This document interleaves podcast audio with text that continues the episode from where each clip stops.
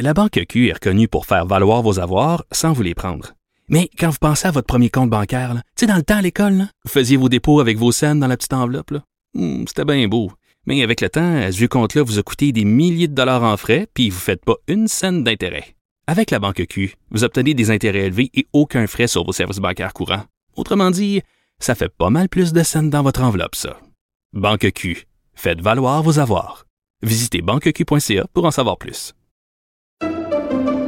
Pendant que votre attention est centrée sur vos urgences du matin, vos réunions d'affaires du midi, votre retour à la maison ou votre emploi du soir, celle de Desjardins Entreprises est centrée sur plus de 400 000 entreprises à toute heure du jour.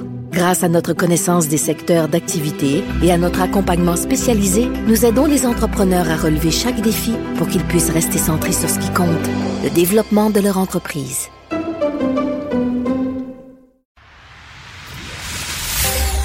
Guillaume Lavoie. Il connaît tous les dessous de la politique. Une entrée privilégiée dans le Parlement.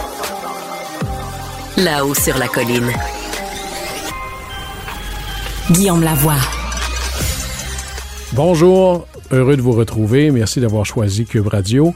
Nous allons regarder justement cette nouvelle d'aujourd'hui, l'Ontario qui décide d'accepter les conditions fédérales pour le financement de la santé, ce qui va certainement venir fracturer de manière assez violente là, cette idée, ou à tout le moins cet espoir du front des provinces pour faire respecter le principe constitutionnel qui est que la santé, ça appartient aux provinces et que le fédéral, son rôle, c'est de financer de manière que générale. Et historiquement, et c'est peut-être ça qui est intéressant, le, le, grand axe de pouvoir des provinces face au pouvoir du fédéral, c'était entre Québec et Toronto. C'était le grand premier ministre Honoré Mercier et le premier ministre ontarien Mowat. Eh bien, il faut croire que maintenant, cet axe Québec-Toronto-là, eh bien, euh, ça va peut-être pas aussi vite qu'on voudrait le vouloir. C'est peut-être un, genre de troisième lien un peu bancal. C'est une, une grande perte ou une grande j'aurais un grand affaiblissement de cette idée-là. Probablement que le Québec n'aura pas d'autre choix que de réinvestir profondément toute la dynamique et le potentiel du Conseil de la Fédération, c'est-à-dire d'investir et d'entretenir des liens pour qu'il se développe au Canada un réel agenda commun des provinces, parce que le fédéral n'est pas, en, en termes constitutionnels, le grand frère des provinces. Les provinces et le fédéral sont supposés être des gouvernements équivalents chacun souverain dans leur domaine. Alors, on peut imaginer qu'après avoir, en voyant le premier ministre Ford signer sans pas trop poser de questions, en disant donnez-moi l'argent, c'est pas grave les conditions, son prédécesseur Mowat doit être en train de se tourner dans sa tombe. Guillaume Lavoie, le véritable troisième lien. Le salon bleu à vos oreilles. Et tout ça sans utilisation des fonds publics. C'est le moment de notre chronique avec Rémi Villemur, qui est auteur et étudiant à la maîtrise en histoire à l'UQAM. Bonjour Rémi. Bonjour Guillaume. Alors, il y a ce sondage euh, sur euh, l'opinion des Québécois par rapport au chemin Roxham. Euh, Peut-être pas si surprenant que ça. La majorité des gens, je me souviens plus du pourcentage, tu nous le diras, qui veulent qu'on le ferme.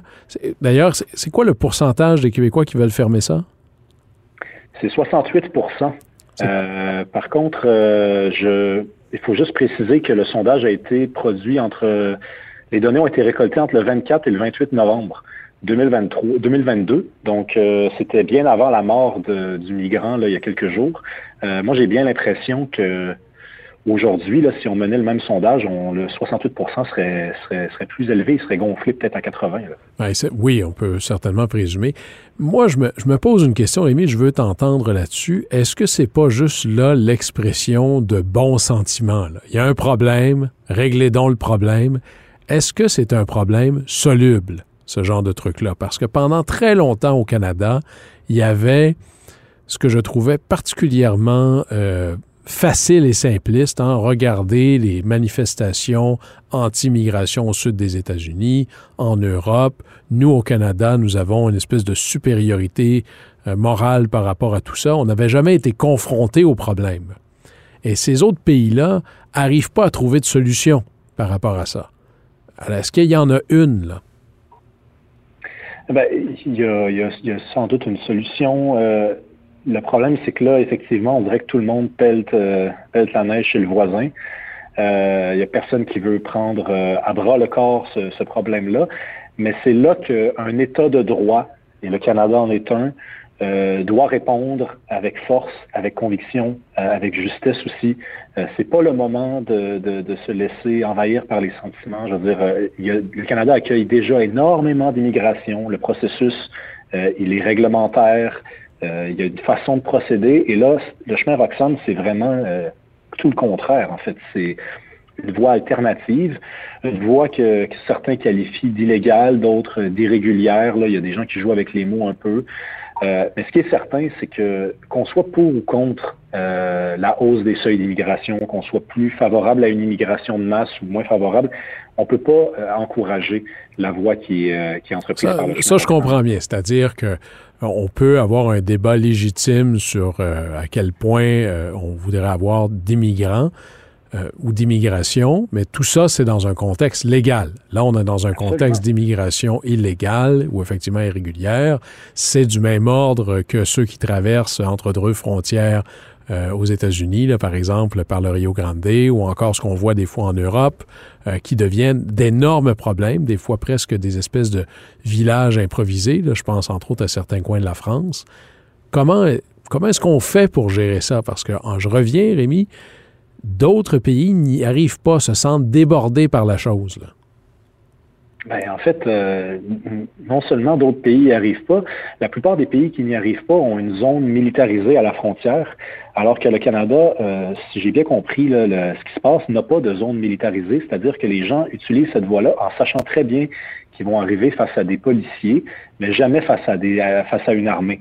Donc le Canada doit prendre une, une décision. Là. Il doit déterminer si effectivement va, ils vont rester dans cette position-là, une position qui est assez vulnérable au plan de l'accueil des immigrants, parce que les gens vont commencer à arriver de, en plus grand nombre et de, dans un nombre de plus en plus grand, surtout depuis le tweet de Justin Trudeau en 2017. Ça, c'est vraiment, je pense que... Ah, rappelle-nous-le, toi. Rappelle-nous-le, puis rappelle-nous du lien que tu fais entre les deux, là.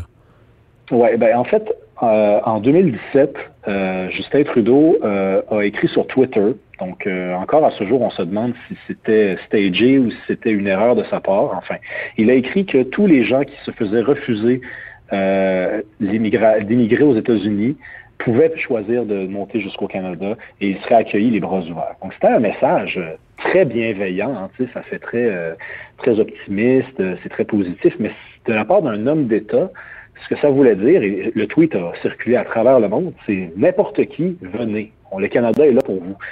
Et depuis 2017, ben, là, il y a, évidemment, il y a eu la pandémie qui vient euh, un peu contrecarrer ce que je m'apprête à dire, mais le nombre d'immigrants illégaux qui passent par Oxfam a vraiment augmenté. On est rendu à presque 50 000 par année. C'est l'équivalent de l'immigration euh, euh, régulière au Québec par année. Donc, ce tweet-là de Justin Trudeau a vraiment donné l'impression que le Canada pouvait accueillir tout le monde. Et c'est pas très sérieux, en fait. C'est pas possible de faire ça.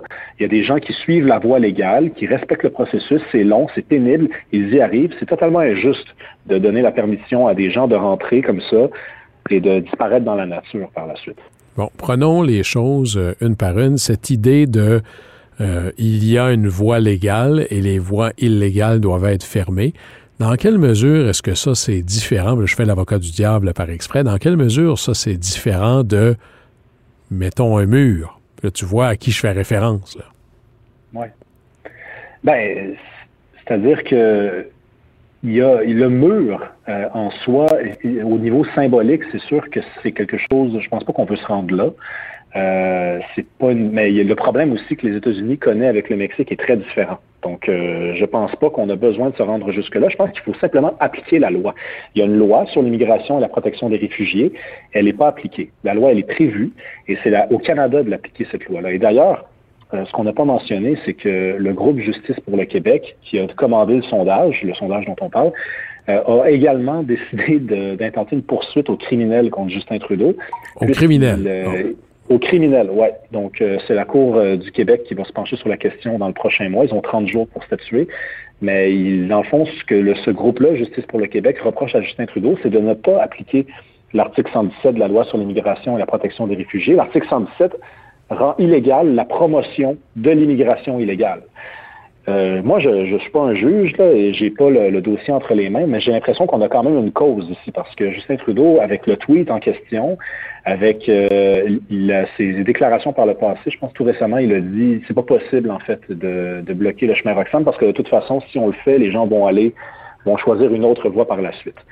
Donc ça aussi, c'est une façon de dire euh, on n'appliquera pas la loi. Donc, euh, moi, je, doute là-dessus. Ça va être intéressant de voir la chose. Je suis pas certain, moi, qu'il va y avoir euh, beaucoup d'essence dans le réservoir au niveau judiciaire, mais certainement qu'il devrait y en avoir un au niveau politique. Hein. Les systèmes politiques, habituellement, on a des oppositions dont le premier métier ou la première pulsion, c'est de critiquer les gouvernements là où ils sont critiquables ou où ils ont où ils prêtent flanc à la critique. J'ai pas l'impression que le gouvernement libéral euh, de M. Trudeau se fait particulièrement chauffer sur le chemin Roxham à Ottawa. Là. Ben, j'ai la même impression que toi. J'ai, d'ailleurs, le Parti conservateur euh, du Canada euh, s'est prononcé sur cette question-là cette semaine parce qu'ils ils sont un peu dans, le parti est un peu dans l'eau chaude depuis les déclarations de Richard Martel, qui est un député de la région euh, du Lac-Saint-Jean. lui, en fait, juste pour rappeler, il avait refusé de traiter un cas euh, d'immigrants qui étaient venus à son bureau de comté en disant que c'était des, réfugiés illégaux. Il a dit, moi, je m'occupe pas des immigrants illégaux, j'ai déjà assez de travail avec les immigrants euh, légaux. Et donc, ça avait un peu euh, ébranlé la scène fédérale durant le temps des fêtes. Et, là, Pierre Poilievre, lui, ne s'est pas prononcé sur les propos de son, de, son député au Québec. Je pense qu'il a besoin de garder ses bonnes relations au Québec. Mais sur la question du chemin Roxham, il a dit, écoutez, je suis vraiment, vraiment ébranlé par la situation de ces gens-là.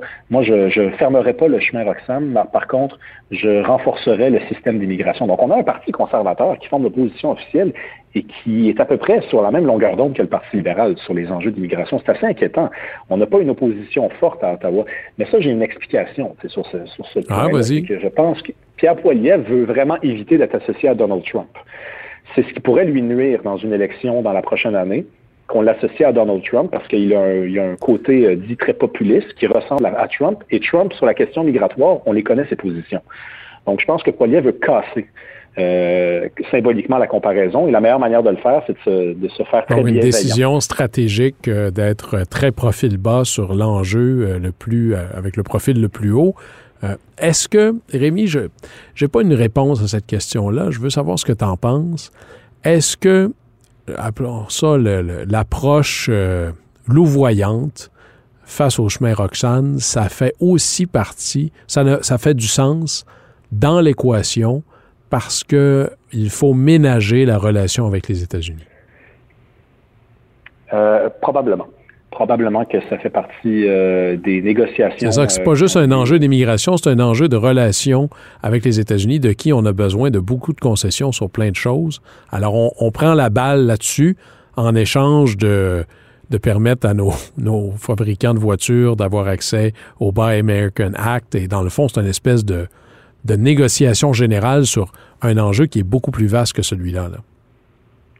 C'est une très bonne hypothèse. Euh, par contre, là, on serait obligé de reconnaître que depuis 2015, euh, le Canada est assez perdant dans ce, dans ce jeu-là. Euh, par exemple, en ce moment, on se demande si c'est pas le Canada qui va prendre la situation haïtienne entre les mains. Joe Biden a l'air de vouloir que ce soit Justin Trudeau qui s'occupe de ça.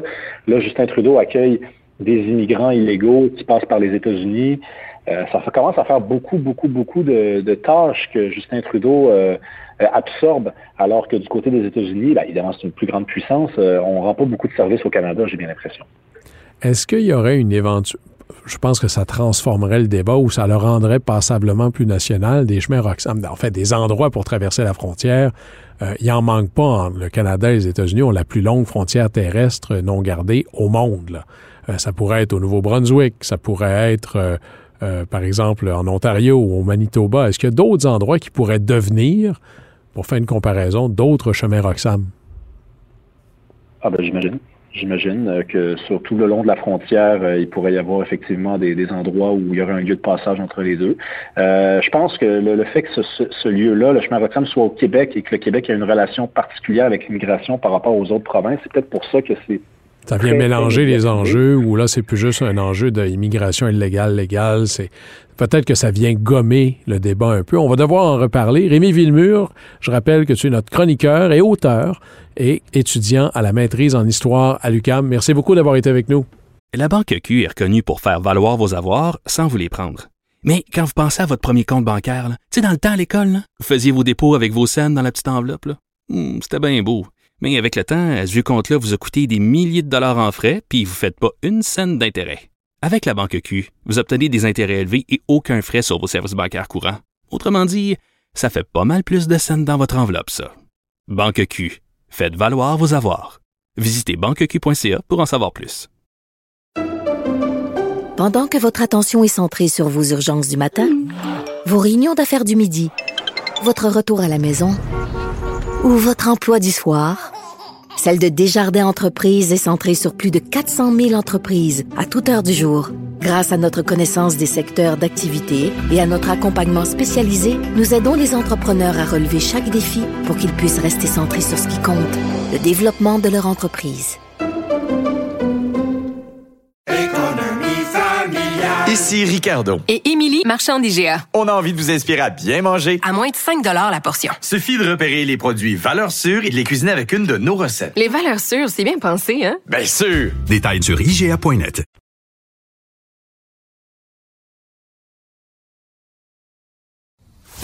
Guillaume Lavoie.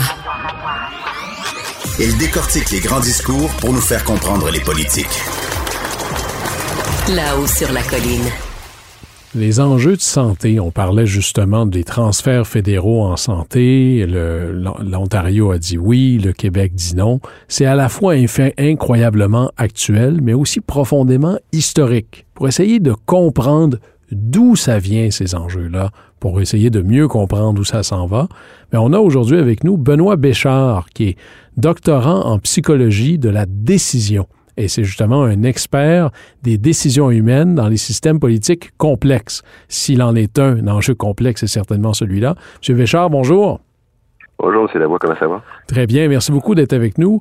Alors, d'abord, faites-nous un peu le portrait de comment on peut analyser le système de santé canadien, parce que c'est un système incroyablement complexe, sur une période, disons, sur une perspective historique. Là.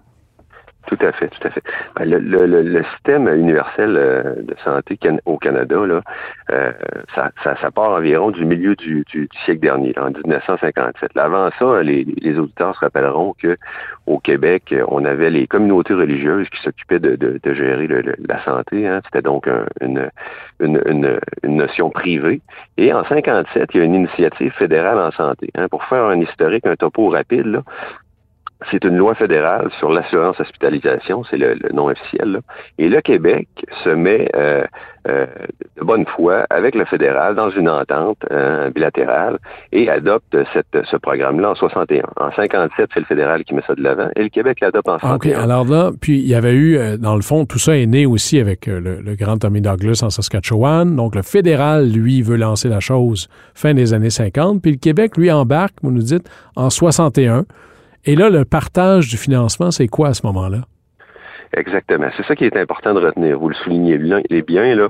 C'est un partage de 50-50. Alors, la, la, la, mouture originelle, hein, l'entente originelle entre les provinces et le fédéral, c'était de partager les coûts de santé, 50 euh, euh, au, au provincial et 50% au fédéral.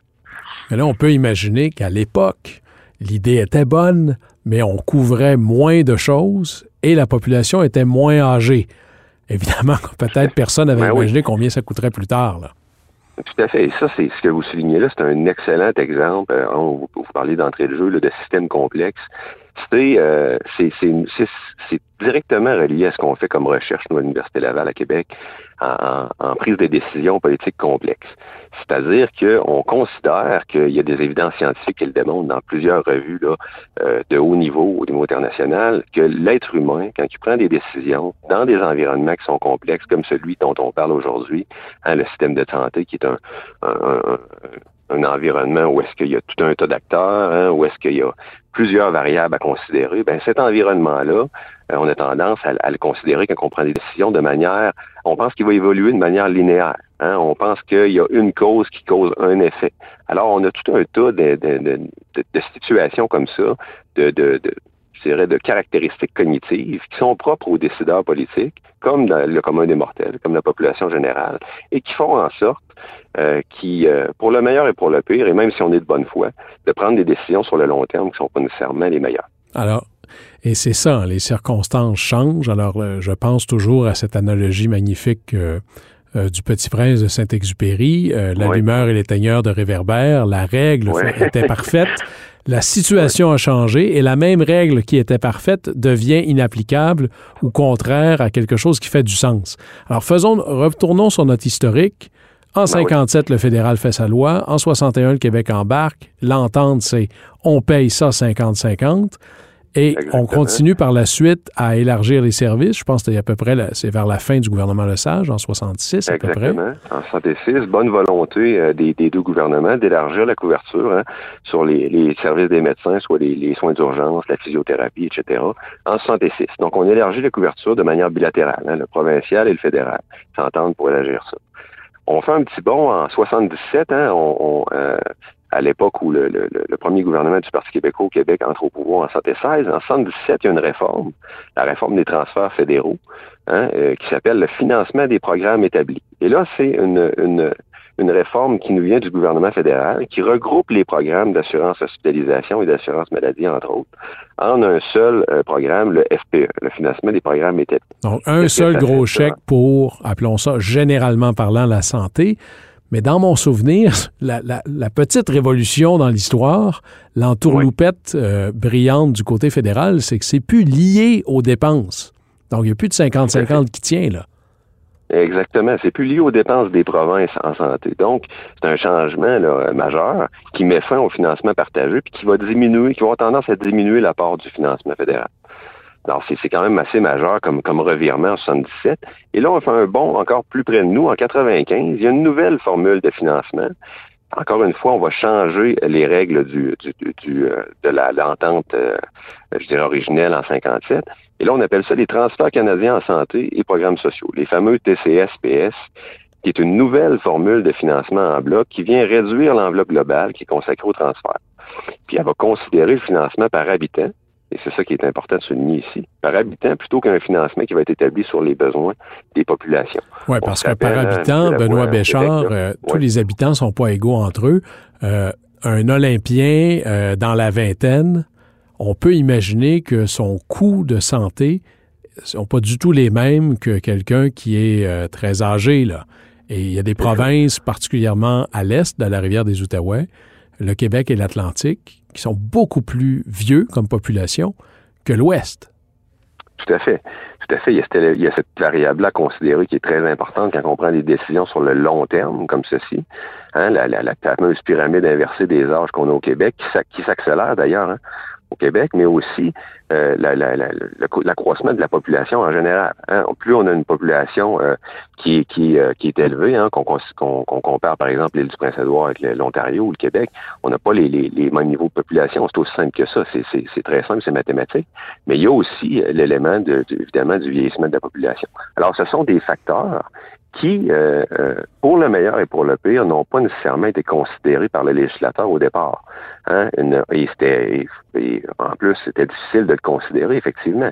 C'était difficile de se projeter hein, dans le futur pour, euh, pour essayer de prévoir que finalement, on se retrouverait avec une situation euh, au niveau de la population puis de l'accroissement des âges de ce type-là aujourd'hui. Mais là, Benoît Béchard, si je regarde l'historique que vous nous présentez, là, c'est que à chaque fois, puis là peut-être que je me trompe, mais à chaque fois qu'il y a une réforme de la méthode de calcul ou du type de transfert ou du nom qu'on lui donne, c'est drôle, c'est comme si le fédéral payait moins qu'avant. Est-ce qu'il y, a, une, ligne continue ici? Ben, écoutez, ce qu'on étudie, nous, dans, dans, notre, dans, nos, études au euh, à Québec, ici, à l'Université Laval, c'est euh, les, biais cognitifs, hein, les biais cognitifs dans la prise de décision humaine, la prise de décision des, des, élus, notamment en politique. Et euh, on, peut dire, autant que pour le, pour le Québec que pour le fédéral, si c'est le, c'est le, c'est un cas, c'est un cas avec une intervention fédérale. Mais les acteurs politiques en général sont soumis à, des, sont, ont des billets, ont des a priori euh, au niveau de leur prise de décision. Et dans ce cas-ci, dans le cas dont on parle, M. Lavoie, là, ce qui est important de considérer, c'est qu'effectivement, la part des transferts en santé a représenté là, en 2015-16 environ 22% du total des dépenses en santé du Québec. Donc un dollar sur cinq à peu près. Là. Exactement, c'est ça. Alors que c'est un 50-50, on se rappelle en 57.